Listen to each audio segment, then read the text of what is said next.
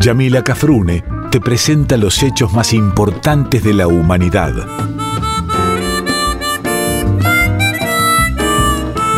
Por Folclórica 987 escuchás Contame una historia.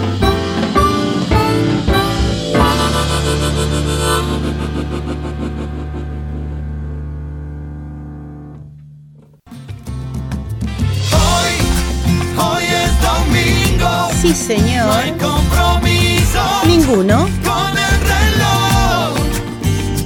Porque hoy, hoy es domingo. No hay nada mejor. Que contarte una historia. Hoy, hoy es domingo. Ajá. No hay compromiso Salvo conmigo. con el reloj. Porque hoy, hoy es domingo. No hay nada mejor. Que escuchar la folclórica de Nacional. Así es, queridos y queridas orejas de la folclórica de Nacional, muy buenas, buenas, aquí nuevamente haciéndoles compañía otro domingo.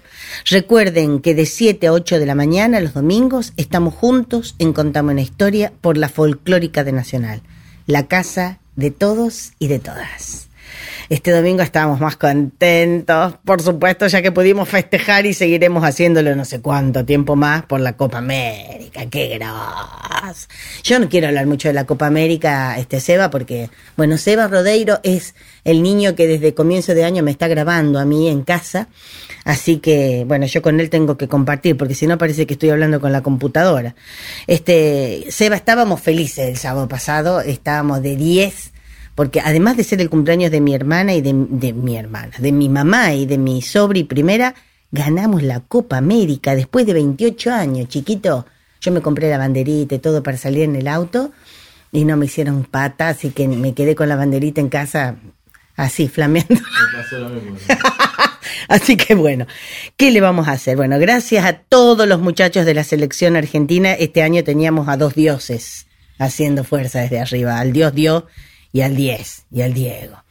Pero de verdad gracias a todos los muchachos de la selección porque no solo contamos con Messi, sino que cada uno dejó el cuerpo y el alma en patear la pelota y bueno, más contenta que de costumbre, pero vamos a comenzar el programa el día de hoy, si no, se nos va a ir, yo sé, yo sé cómo soy, así que bueno. Recuerden que pueden escribirme a la dirección de mail de infoyamilacafrune.gmail.com infoyamilacafrune.gmail.com o pueden ingresar a mi página de Facebook o a mi Instagram oficial, ambos llevan mi nombre, así que bueno, y estamos subiendo unas canciones preciosas a, las plataformas musicales, así que también los puede acompañar mi música. Y desde, no sé, ahora me van a avisar en estos días, pero está subiendo la, la Radio Nacional, está subiendo los programas en forma de podcast, así que estoy recontra, recontenta porque ya me pidieron los 19 programas no, los 20. Ya este con el 21. Así que bueno, genial, genial. Pronto tendré la dirección para que puedan escuchar en forma de podcast, que es en Radio Nacional, pero les voy a dejar el link en mis páginas.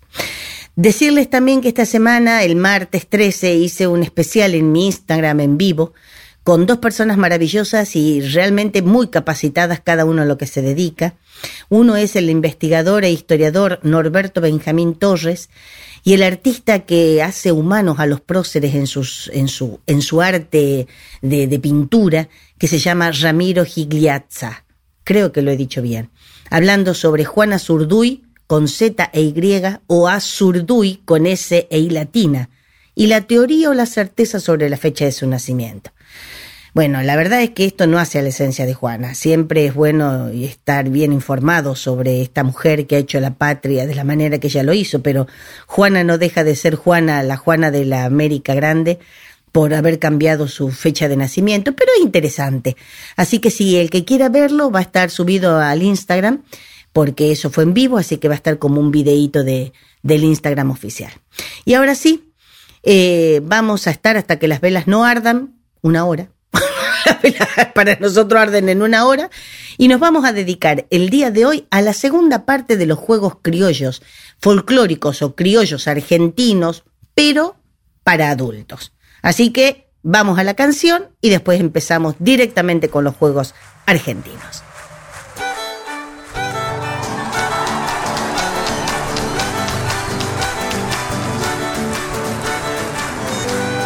Escondido me han pedido y escondido te irá. Escondido a medianoche y escondido a la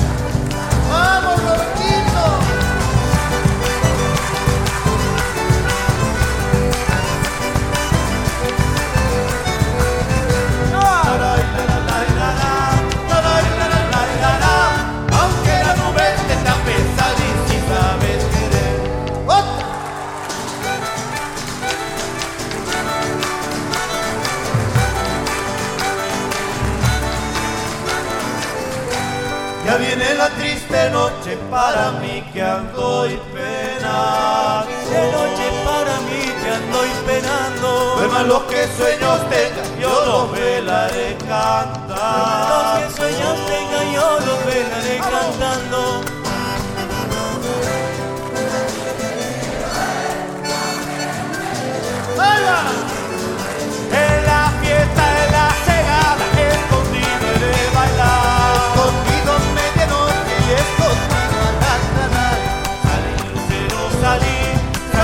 Te quiero ver.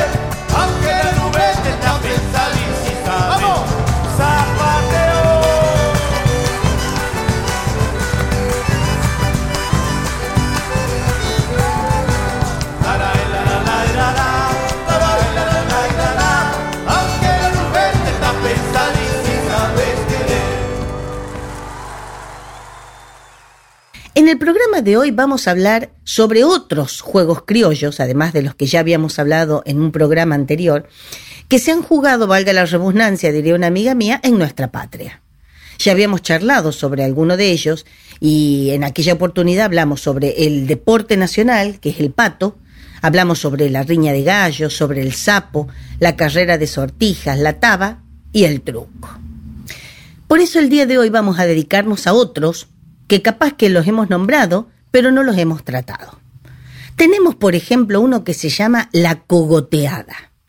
Este juego era practicado por nuestros hombres de campo, sobre todo hombres que montados a caballo se prendían del cuello, entre comillas, cogote del otro, y a todo galope trataban de voltear a su rival. De allí viene el nombre de cogoteada.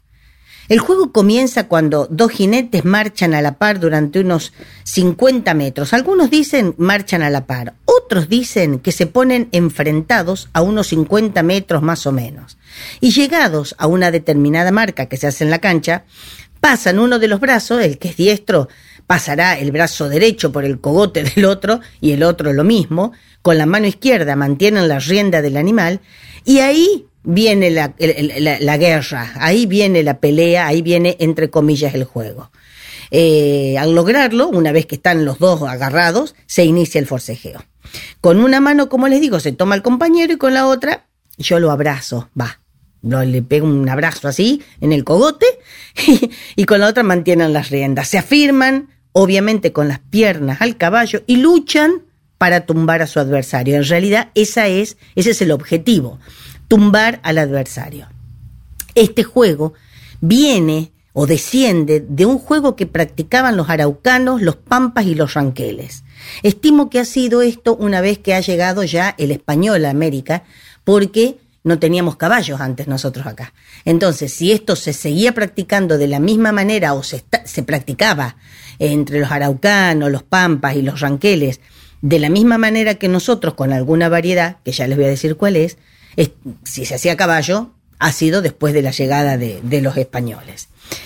Ellos, lo- lo- los pueblos originarios, lo llamaban loncoteada, ya que lonco es cabeza. Igual de acá hago una mención de color, ¿se acuerdan de la del este del género, no, de- de- del ritmo musical que es el loncomeo o loncomeu, que quiere decir movimiento de cabeza. Meu es movimiento y lonco cabeza. La diferencia entre la loncoteada y la cogoteada era que los competidores pertenecientes a los pueblos originarios se agarraban de los pelos de la cabeza. Mamá. Y se tiroñaban. Tanto que los, gauchos nuestros por lo menos fueron un poquito más allá. Se descogotaban. Eh, Imagínate, llegaban a hacer un movimiento fiero.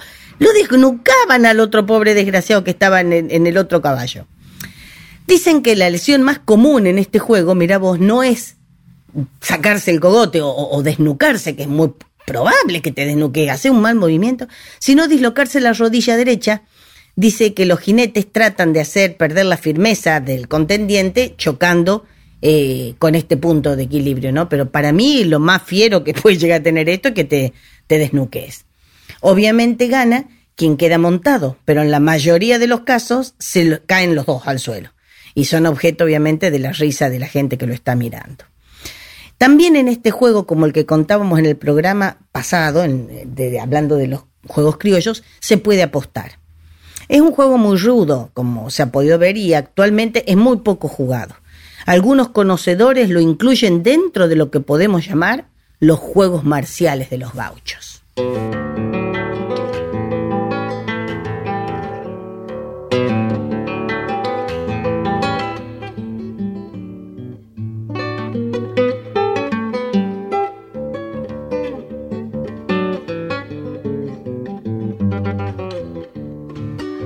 Mi emprendado es cordobés, lleva sillas sin caronas para lucir a la vez el mandil y las alforjas que las tejió sin revés aquella moza tan criolla. Emprendado es cordobés, no le hace falta carona.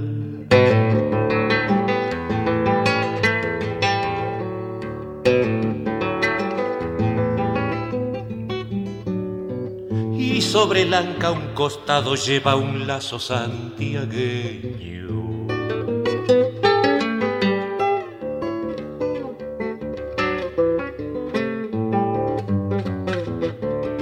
Que por estar bien armado puede pialar hasta un ciego.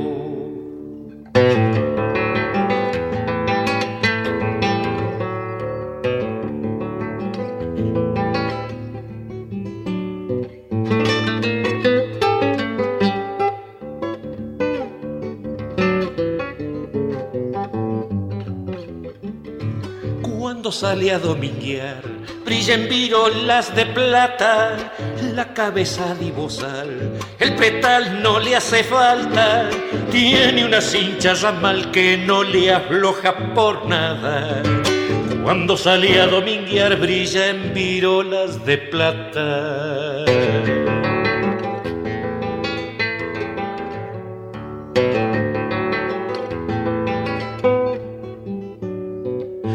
Los estribos tapados por si se mete en el monte.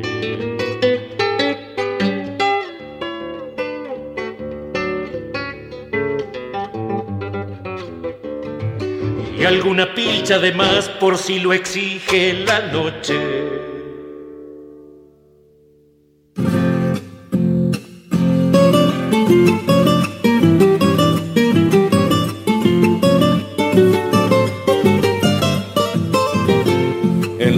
Siesta santiagueña el sol quema como un fuego. Sobre la tierra caliente las patitas contra el suelo.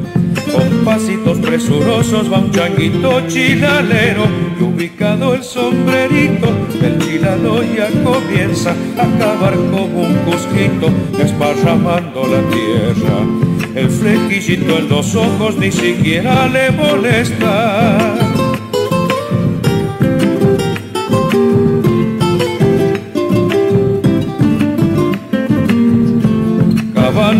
Chilalito se siente el rey de la siesta.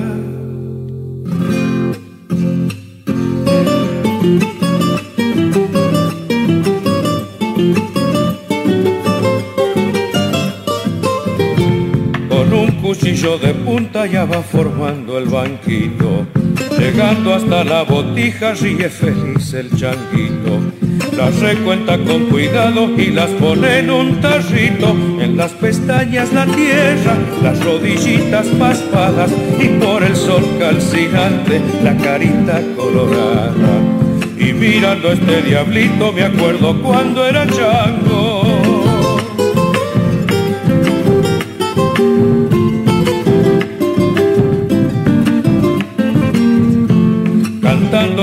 Gatito le ayudo a.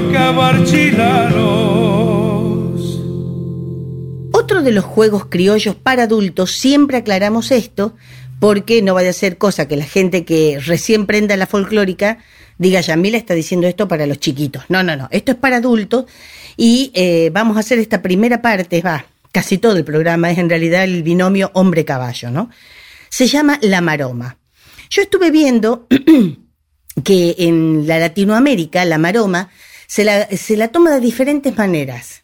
Eh, se llama lo mismo, eh, con el mismo nombre varios juegos, cri- entre comillas criollos o eh, típicos de los países. Algunos llaman maroma a agarrar una soga y ponerse eh, de ambos lados en forma este, contraria, ¿no? mirándose al rostro, dejando un espacio en el medio y haciendo fuerza, ¿viste? La soga, el, el juego de fuerza. Las hinchadas. La cinchada, claro, nosotros le llamamos más la cinchada, pero en la Latinoamérica a eso también se lo llama maroma. Y también se llama maroma, estuve viendo unos videos, eh, a un palo largo, como un sub y baja, puesto sobre otro palo, vamos a decir, pero que en vez de subir y bajar, además de subir y bajar muy poco, lo que hace es girar. Entonces, eh, pero eso es para los chicos. Eh, aguanta, el que aguanta más, agarrado con la mano, con la- las manos, con las piernas, todo acostado sobre ese palo, lo hacen girar y gana el que se queda, obviamente, ahí.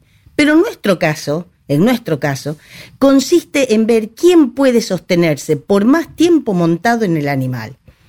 Para que se lo imaginen un poquito, eh, es prácticamente muy parecido a lo que es el toro mecánico.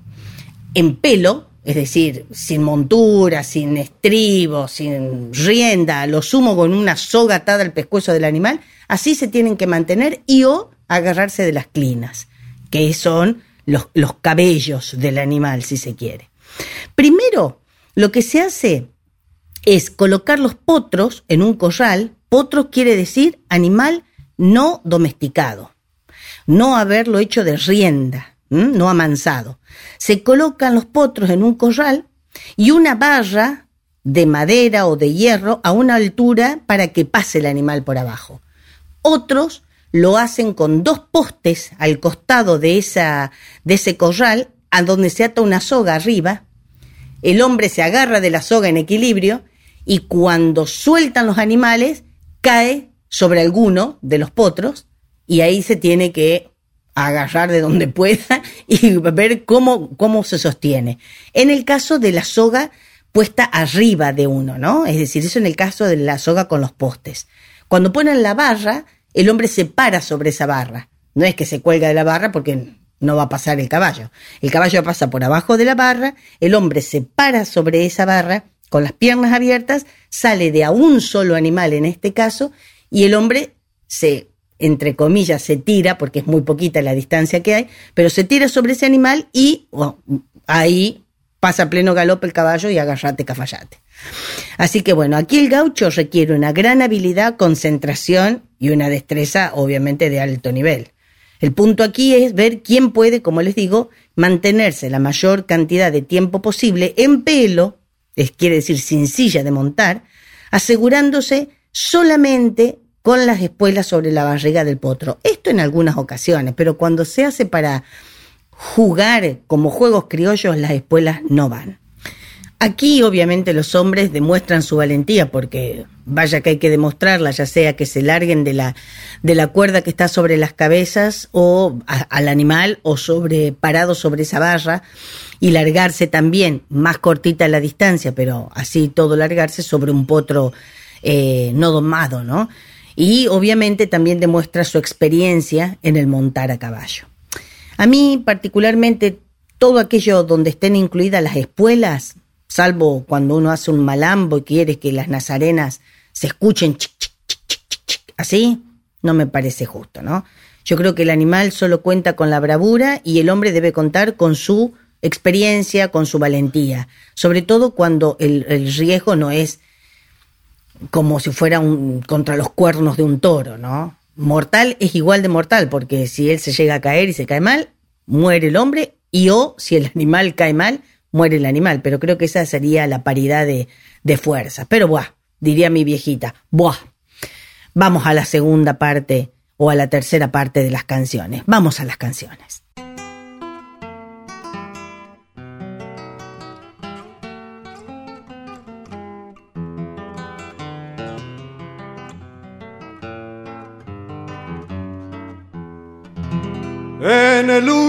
Último potrero de la estancia La Amarilla estaba Juan Cabanilla cambiando un torniquetero cuando al grito de los teros, medio bordeando el camino, en un lobuno barcino venía clarito Esquivel, puestero también como él, pero del campo vecino.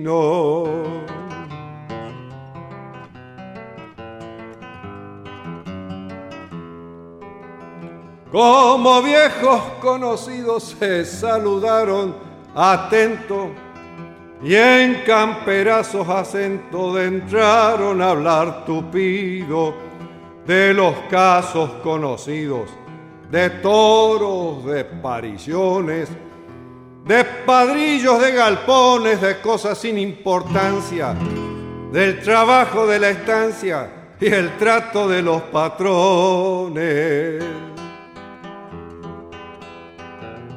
Hablaron de las cosechas, de semillas importadas, de las grandes tratoreadas y de las melgas derechas, de lo bien que se aprovecha el campo con los boyeros, de molinos, bebederos, caminos y terraplenes, de las hierras que se vienen de lazos y de terneros.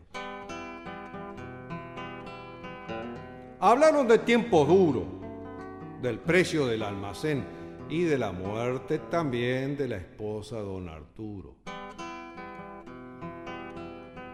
De los chicos y el apuro para mandarlos a la escuela. Del julepe doña Nela cuando al cruzar las vías le echó viento el otro día el tren que va para Cañuelas.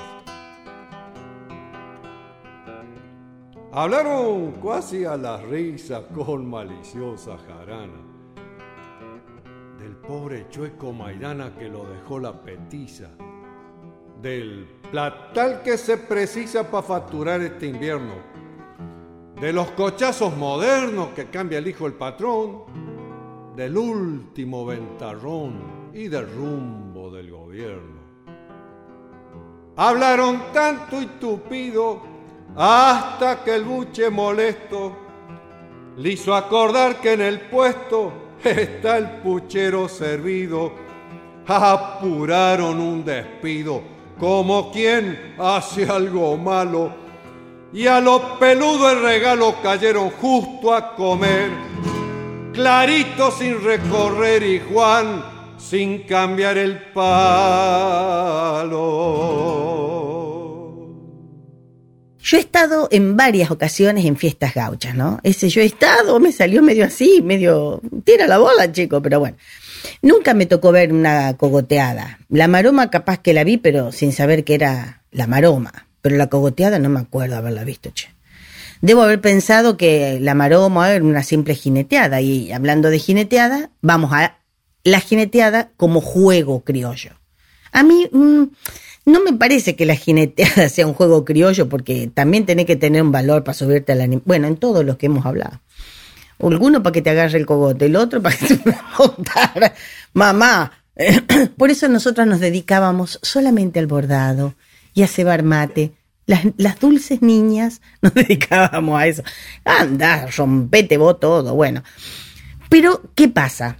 Hay que diferenciar primero, porque a mí no me parece que la jineteada sea un juego, pero lo estuve buscando, como digo, en libros sobre el criollismo, lo gauchesco, demás hierbas, pero lo mencionan como juego y entonces la vamos a traer a colación, eh, pero hay que sí o sí diferenciar entre lo que es la jineteada y la doma. Este es un tema para rato, es decir, este es un tema eh, para poder explicarlo todo bien y precisamente cada una de las de, todas las características de la jineteada y de la doma, hay que hacer un, un programa completo. Así que voy a tratar, como siempre les digo, de sintetizar un poquito lo que es la diferencia entre la jineteada y la doma, comenzando por esto, por la doma. Domar es para la gente de campo hacer manso de rienda a un bagual. Bagual, ¿quién es o qué es? Es el animal que nunca ha pasado por las manos del hombre. Entonces, domar es hacer manso de rienda, que el animal se amanse, como decimos también se le sacan las cosquillas del lomo para que pueda mantener a un hombre en, en el lomo de él, ¿no? Obviamente. En tanto que la jineteada, y por eso digo que además en la doma hay varias maneras de domar al animal y por eso no lo vamos a poder hablar acá, porque si no vamos a ir entrar específicamente en cada una de estas dos situaciones o de estos dos, este, de estas dos acciones del hombre. En tanto digo que la jineteada tiene un, un poquito, un origen un poco más actual, si se quiere. Nace principalmente de la acción de algunos centros tradicionalistas que, bueno, al organizar fiestas, también querían presentar o mostrar las destrezas de la que eran sujetos principalmente los gauchos. Y así surgen las jineteadas, porque domar se domó siempre, pero domar jineteando, es decir, demostrando la maestría, la técnica, el saber de esos hombres para mantenerse sobre el lomo de un reservado por un tiempo determinado, como espectáculo, si se quiere, es un poco más moderno. Claro, ustedes dirán, y bueno, chocolate por la noticia, claro, y sí, bueno, pero es así. Eh, la domada estuvo siempre, siempre el hombre, desde por lo menos desde que vino el caballo a la América. El hombre tenía que hacerlo de rienda, tenía que hacerlo, eh, sacarle manso, sacarlo manso para poder montarlo. En tanto que la jinetea del objetivo principal no es amansar al animal, sino es ver cuánto tiempo, a pesar de los corcovos bravos del animal o del reservado, el hombre se mantiene sobre el lomo del animal. Esa es la diferencia principalmente. Entonces podemos sacar acá como conclusión también que muchos de los festivales, como el de Jesús María, que dice Festival de Doma, de, Festival de, de Doma y Folclore, o de Jineteada y Folclore, de Doma y Folclore, como se le llama, tendría que ser de Jineteada y Folclore, porque ninguno de los reservados que participan de la Jineteada de Jesús María sale manso. Al contrario, siguen siendo de las mismas tropillas que después se llevan a otras fiestas criollas y se siguen montando también, se, siguen jineteando. En cuanto a la jineteada, lo único que vamos a decir es que, es decir, además de todo lo que ya dijimos, como divertimento, si lo podemos tomar así, perdón, tiene varias categorías.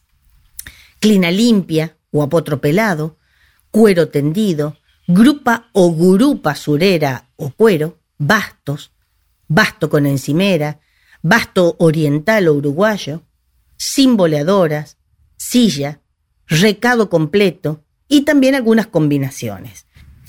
El tiempo que el jinete debe sostenerse sobre el lomo del caballo oscila entre los 8 y los 15 segundos de acuerdo a la categoría que esté compitiendo. No es lo mismo en el recado completo que a pelo. No es lo mismo el tiempo. Y por supuesto que existen reglas. Existen reglas, un reglamento como vimos en el, en el caso del truco, ¿no? En cuanto al hombre, su vestimenta también está reglamentada y al igual que existen normas muy estrictas en cuanto al uso de las espuelas, de las riendas y del rebenque o guacha, como se le llama, o talero también. Talero generalmente no se usa, se usa un rebenque que es más cortito. Pero eh, particularmente en el caso de las espuelas, el largo y el tipo de cada espuela va a variar de acuerdo al tipo de monta, a la categoría de jineteada, como les había dicho.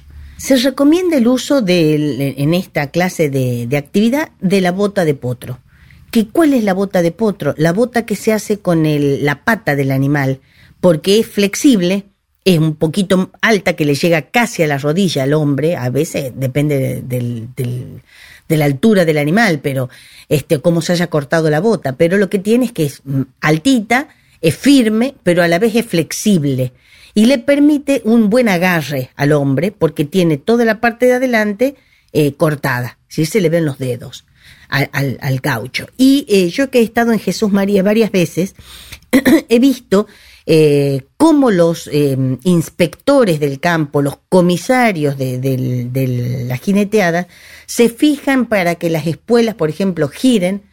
No pueden estar trabadas las espuelas. A veces cuando el hombre se agacha, se asienta en el piso para ponerse, atarse bien las botas de potro y demás, se ata las espuelas. Bueno, ahí a veces golpea con las espuelas que son puntudas la tierra y la tierra la traba y eso hace daño al animal, eso hace que sangre el animal. Entonces no, las espuelas tienen que tener, es más, las hacen plin como uno, una ruedita los inspectores, los comisarios de- de- del campo para que eh, veamos que rueda, que la espuela rueda, ¿no? Lo primero que se hace en estos casos de jineteada es atar el potro a un palo o palenque donde se lo acondiciona según la categoría de jineteada. Aquí, en el palo, en el palenque, no puede estar otra persona que no sean los palenqueros, el jinete y el ayudante del jinete, nadie más. Cuando el animal está parado, y ustedes me van a decir, ay, Yamila, pero tiene que estar parado con las cuatro patas sobre el suelo. ¿Qué quiere decir esto? Que no esté ni corcoveando ni tironeando de la soga a la que está atado el poste, es decir, que no esté sentado. Eh, si el animal está sentado, primero que el, jinete no va a salir con el caballo sentado, sino que tiene que estar con las cuatro patas en el suelo, es decir, parado. Las ancas deben estar dirigidas hacia los corrales. El jinete montado, ahí se lo suelta del cabestro con el que está atado y se lo larga. Se cumple un tiempo determinado, todo esto, como les digo, según las categorías, y en el momento que se cumple el tiempo suena una campanita. Y el jinete debe, no es que no puede, debe dejar de jinetear, es decir, debe dejar de castigar al animal y el animal lo tiene que parar dentro de lo que pueda. Ahí es donde lo esperan los apadrinadores que lo van a retirar del animal y lo van a subir al manso en el que están montados justamente ellos, ¿no? Y aquí les voy a contar una pequeña anécdota. Al papi se lo buscó, lo buscó la gente de Jesús María para que lo fuera a ayudar en la organización del festival. No de la jineteada, no de la jineteada, sino del festival. En el segundo, primero y segundo festival de Jesús María. Entonces el papi les tenía que dar una mano en la organización de a quienes se contrataba, cómo se contrataba, es decir, eh, eh, darles un conocimiento que el papi tenía por justamente por haber sido él propiamente un cantor, ¿no? Pero como el papi era hombre de a caballo, se les metía en el campo de jineteada. Y antes de que sonara la campana, el papi, como apadrinador, lo sacaba al hombre del caballo. Entonces tanto jorobaba con el caballo que le dijeron, don Jorge, ¿por qué no va al la parte del escenario y los ayuda a la gente allá? pues no le querían decir que se bajara del caballo, se apeara. Bueno, anécdota aparte. El papi lo sacaba antes como apadrinador, así que anécdota aparte. Durante el tiempo que dura la monta, sigamos con la, con la jineteada, el jinete no puede tocar al animal con las manos, que se llama charquear, ni castigarlo en la cabeza. Es decir, solamente su rebenque tiene que alzarse por sobre su cabeza y darle de un lado y del otro, que es una manera de espantarlo. Se lo golpea, pero no es un, un golpe, no es un golpe que le pueda doler al animal, sobre todo en el momento que está tan brioso, ¿no? Los jueces van a calificar cuatro aspectos: el comportamiento del jinete, el potro, las espuelas y la elegancia, la elegancia del hombre. Todo esto, vuelvo a repetir, insistir, según la categoría. La única autoridad dentro del campo de jineteadas, tanto para los jinetes como para las personas que deben estar dentro de la pista por su actividad, es el comisario de pista. Esta actividad, sobre todo en los últimos años, ha sido bastante criticada por la gente que defiende a los animales contra cualquier clase de violencia, ¿no? En este caso, la cuestión de las espuelas, los talerazos. Pero lo cierto es que hay reglas importantísimas con respecto a esto y las jineteadas se han ido profesionalizando. Y les digo más, son eh, multados, son expulsados los jinetes que no las cumplen. Es decir, ya les dije lo de las este, espuelas, ya les digo que no se puede lastimar al animal, que no se le puede pegar en la cabeza, que el, talero muchas veces, la guacha, muchas veces sirve para asustar, para, para influenciar a que el animal corcove más, pero nada más, ¿no? Por eso es que las jineteadas actualmente son una fiesta familiar. Y como lo indica la tradición, es la demostración de habilidad del jinete lo que se premia y se festeja.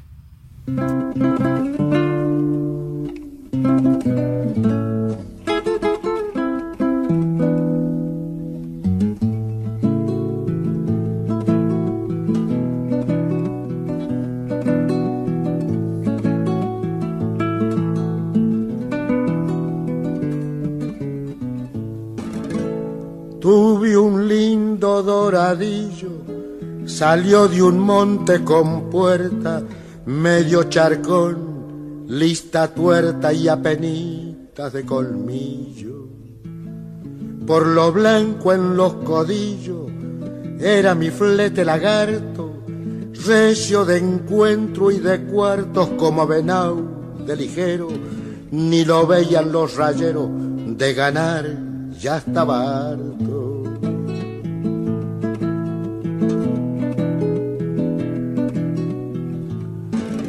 Se lo llevó el romerillo por emprestarle una vuelta, ya no arrebata más suelta, se apagó mi doradillo. Hoy tengo un chuzo tordillo de los llamados Sabino y como buen argentino no me podían faltar dos gateaos para mudar, uno rubio, otro barcino.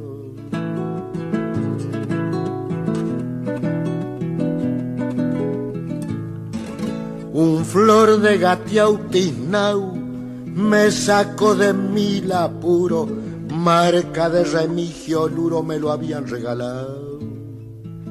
De ahí procedía un bragau, un tostau, un lunarejo, un zaino mula ya viejo, un anca mora, un barroso y un lindo palomo brioso, un nevau y un azulejo.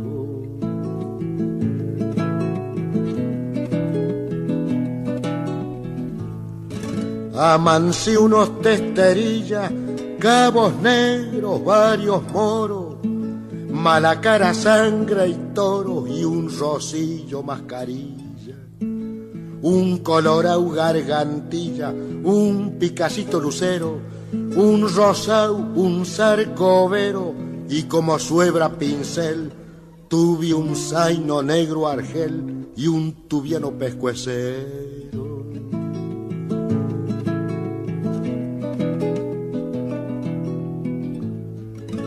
Sé distinguir un trabajo, un pico blanco, un lobuno, anca nevada y cebruno, rosillo moro y cruzao, maniau de atrás el fajau, raya mula, el media res, mancha pintau yaguané, rabicano y por si salvo, uno, dos, tres y cuatro albo, bien calzao y pangaré.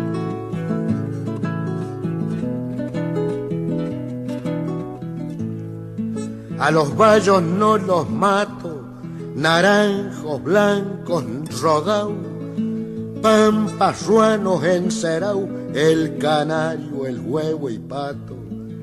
Y para ir cerrando el trato llueve y no llueve lamenta. Me he referido al tormenta pa' mucho entre pelau. Y si de algo me he olvidado, vayan sacando la cuenta.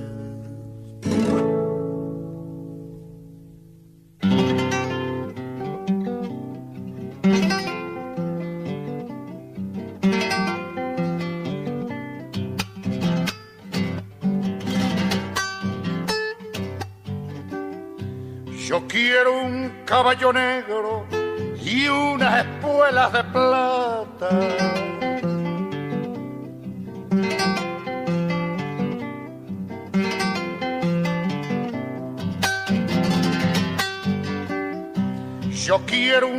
Caballo negro y unas espuelas de plata para alcanzar a la vida que se me escapa, que se me escapa.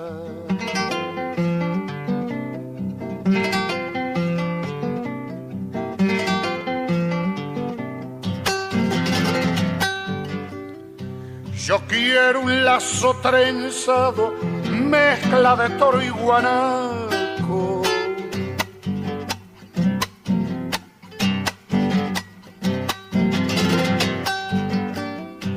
Yo quiero un lazo trenzado, mezcla de toro y guanaco, para enlazar esos sueños que se fugaron, que se fugaron.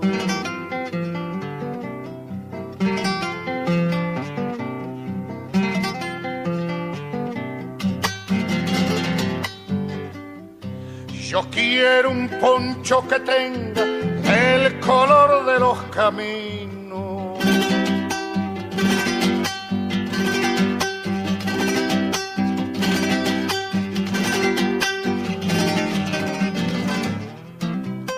Para envolverme la noche de mi destino, de mi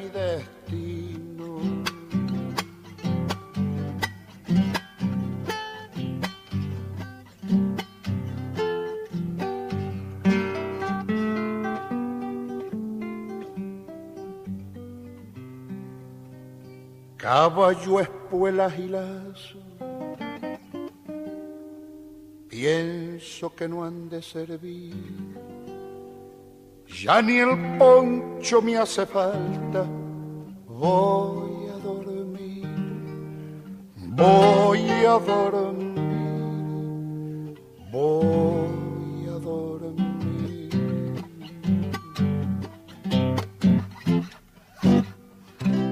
De este juego que viene ahora yo tengo lindos, muy lindos recuerdos. Yo he no he participado, sino que he estado en esas este, fiestas, que son las carreras cuadreras. Se las llama así porque la distancia que se tomaba era de una cuadra, como el trayecto a recorrer, ¿no? Por los animales. Siempre hablando del hombre, del binomio, como les digo, hombre, caballo, caballo, hombre. Se corren a caballo, como les digo, y de a dos jinetes, a la par. Estuve leyendo y, por ahí dicen que se puede correr hasta cuatro, pero para mí esto es una novedad. Yo, capaz que ahora se usa así, como dice un hombre allá acá en Cañuela, que se usará así. Eh, pero en mi época se podía correr, era de a dos la cosa, era dos jinetes, caballos muy bien cuidados, y los hombres, algunos de los hombres presentan características similares a los jokers, ¿viste? Tenían que ser, a los jockey, este, tenían que ser más, más bien flaquitos, mientras más menos pesado el hombre, menos el peso que lleva el animal, más rápido corre. ¿De qué te reís? Que había dicho los caballos bien cuidados, pensé que iba a decir, y hombres no tanto. Y hombres no tanto, sí, los hombres también se tienen que cuidar mucho de no comer tanto, por lo menos dos o tres días después, antes tienen que hacer este, dieta. Pero estas carreras, si bien tienen sus reglamentos, no están basadas en tantas formalidades como las carreras de los, este, de los hipódromos, ¿no? Se daban en una fiesta campera donde se jugaba al truco, a la taba, qué sé yo, a la lotería, y también estaban las carreras cuadreras. La pista tiene que ser lo más pareja posible por varias razones. Primero, para que el animal corra más rápido, no tenga ningún, este, ningún obstáculo, pero además, justamente para evitar que el caballo pueda rodar y pueda lastimarse y pueda caerse también el hombre, ¿no? Y al costado de la pista, ¿quiénes están? Los apostadores. Yo también estaba, pero no apostaba nada porque no tenía plata, era chiquitita. La plata se pone generalmente bajo una piedra. ¿Viste? Para que no se vuele, decían. Sí, para que no se vuele y para que no se la choren, pero bueno. Pero se podía volar de diferentes maneras. Pero era genial. Yo me, me- me- cuando corría alguien que yo este, conocía, ah, miércoles, gritaba como una marrana. Eh, después me enteré que ah, había algunos dueños de caballos que los pichicatean. Pero eh, si vamos a hablar de tradición, tradición, en la tradición, tradición esto no existe. Es decir, se corre para ver, a ver, cuál de los dos es más ligero, si tu caballo o el mío. A ve- a veces decían, te corro con el caballo del comisario y vos tenías que frenar porque era el caballo del comisario y tenía que ganar. No, no salir em- empardado, no, no, no, tenía que ganar. Así que bueno, estos animales, como digo, estaban muy bien cuidados antes y ahora.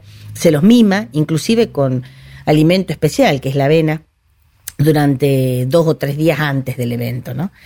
Y bueno, para no extendernos más, porque ya el bloque anterior fue bastante larguito, vamos ahora y sin perder más tiempo a otra de las actividades que el hombre de campo tenía para distraerse.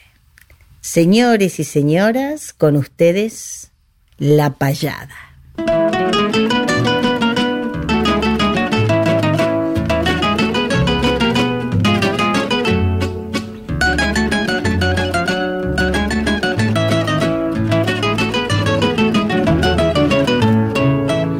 Tarde en el poniente su poncho recogía, peinando entre sus flecos un copo de arrebol.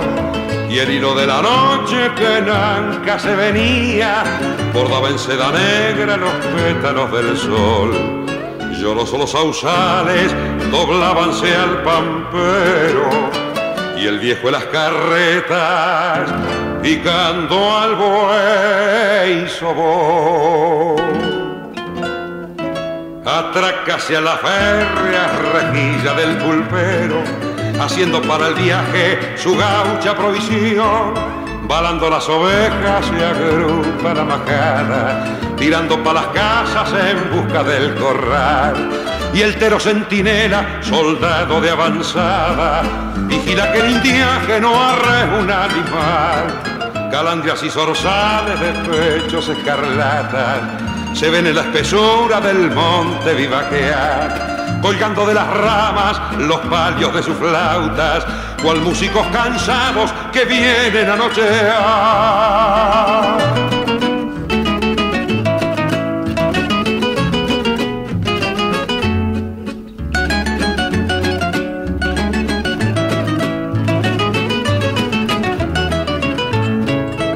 Pronto allá a lo lejos al tranco acompasado se ve asomar un flete bordeando el cañador y un gaucho triste de negro arrebujado con porte de hombre nervio, coraje y corazón. Puñal de plata al cinto, trabuco amartillado, espuelas nazarenas, sombrero echado para atrás.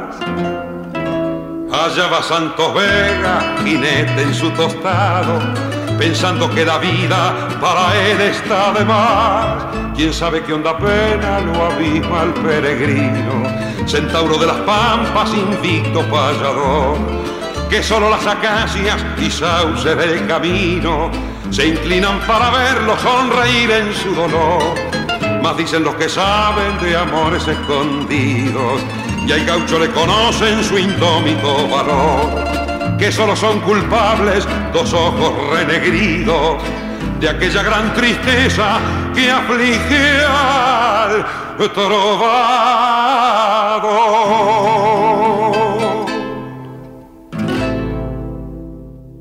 La batalla verbal, que significa la payada, es maravillosa. Eh, vuelvo a repetir, entre comillas, batalla verbal, ¿no? Acá participan dos personas que deberán demostrar y mostrar, demostrar y mostrar, no me equivoqué, la creatividad en el uso de las palabras y su competencia para armar rimas. No competencia como rivalidad, sino la idoneidad para armar las rimas.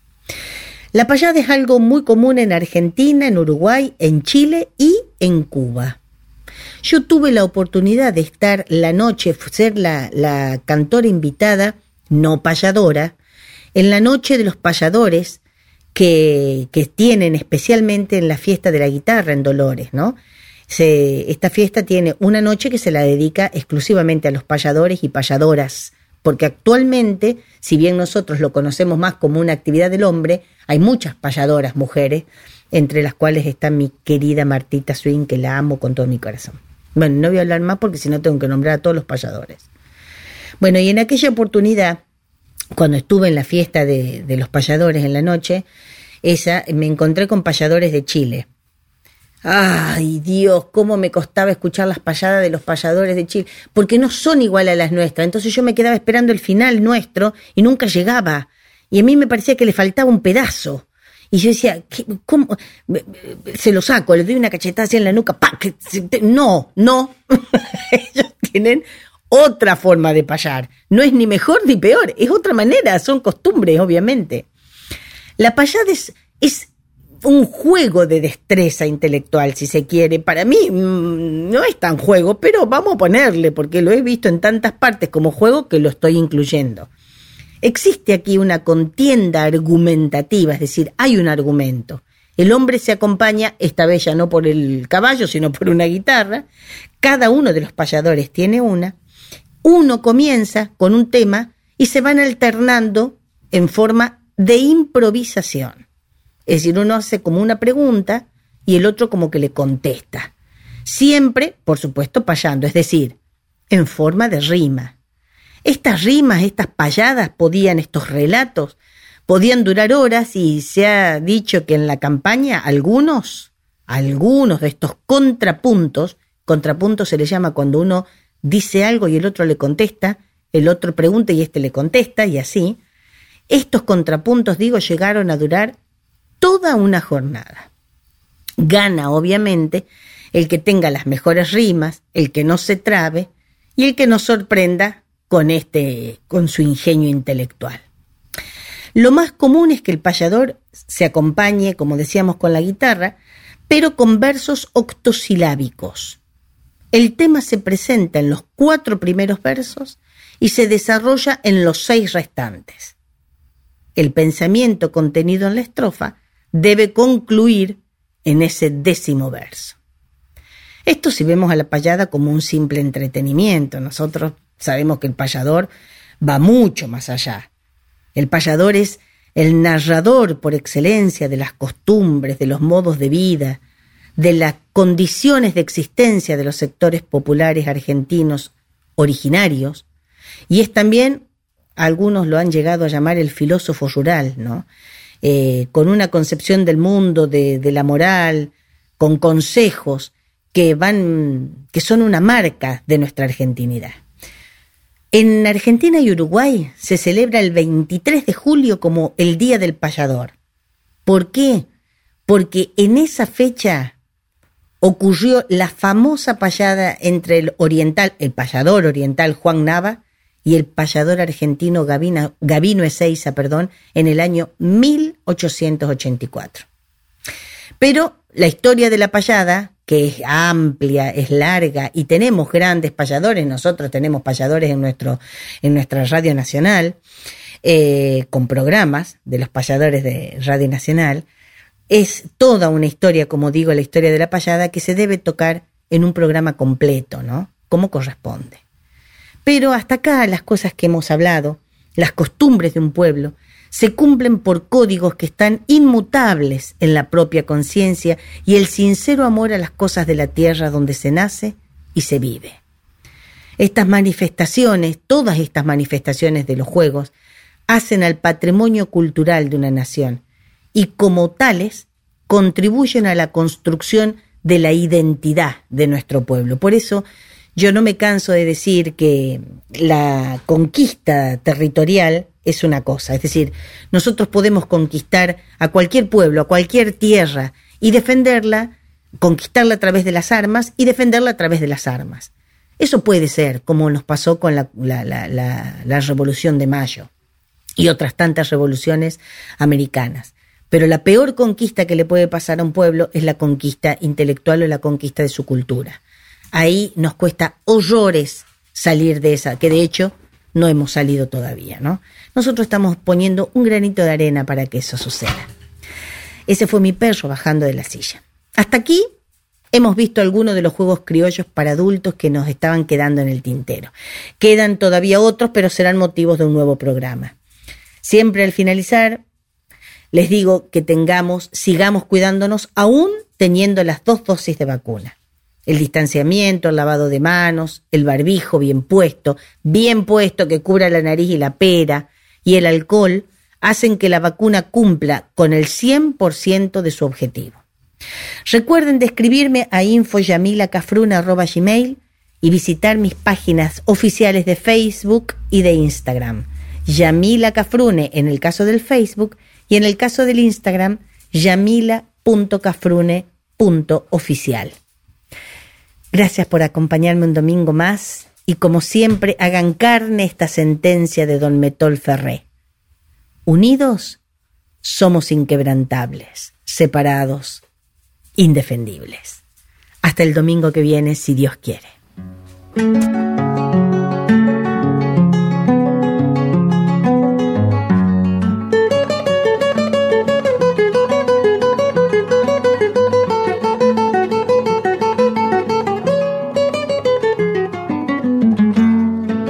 Es un día especial, el día del payador, y se conmemora por ley a nivel nacional. Día en que un bardo oriental y un payador argentino se unieron cuando el camino del arte se proyectaba en la voz de Juan de Nava y el corazón de Gavino.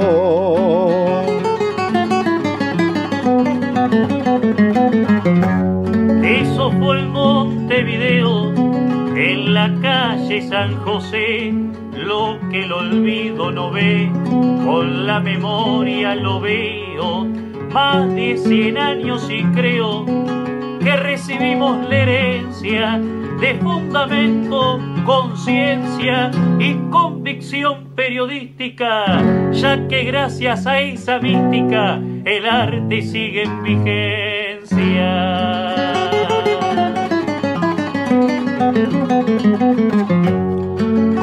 Corazones nuestros compartimos esta fecha, el fruto de la cosecha sembrada por los ancestros. Y hoy gracias a esos maestros se dice tiempo y honor, respeto, lucha, valor, historia, tiempo y denuncia.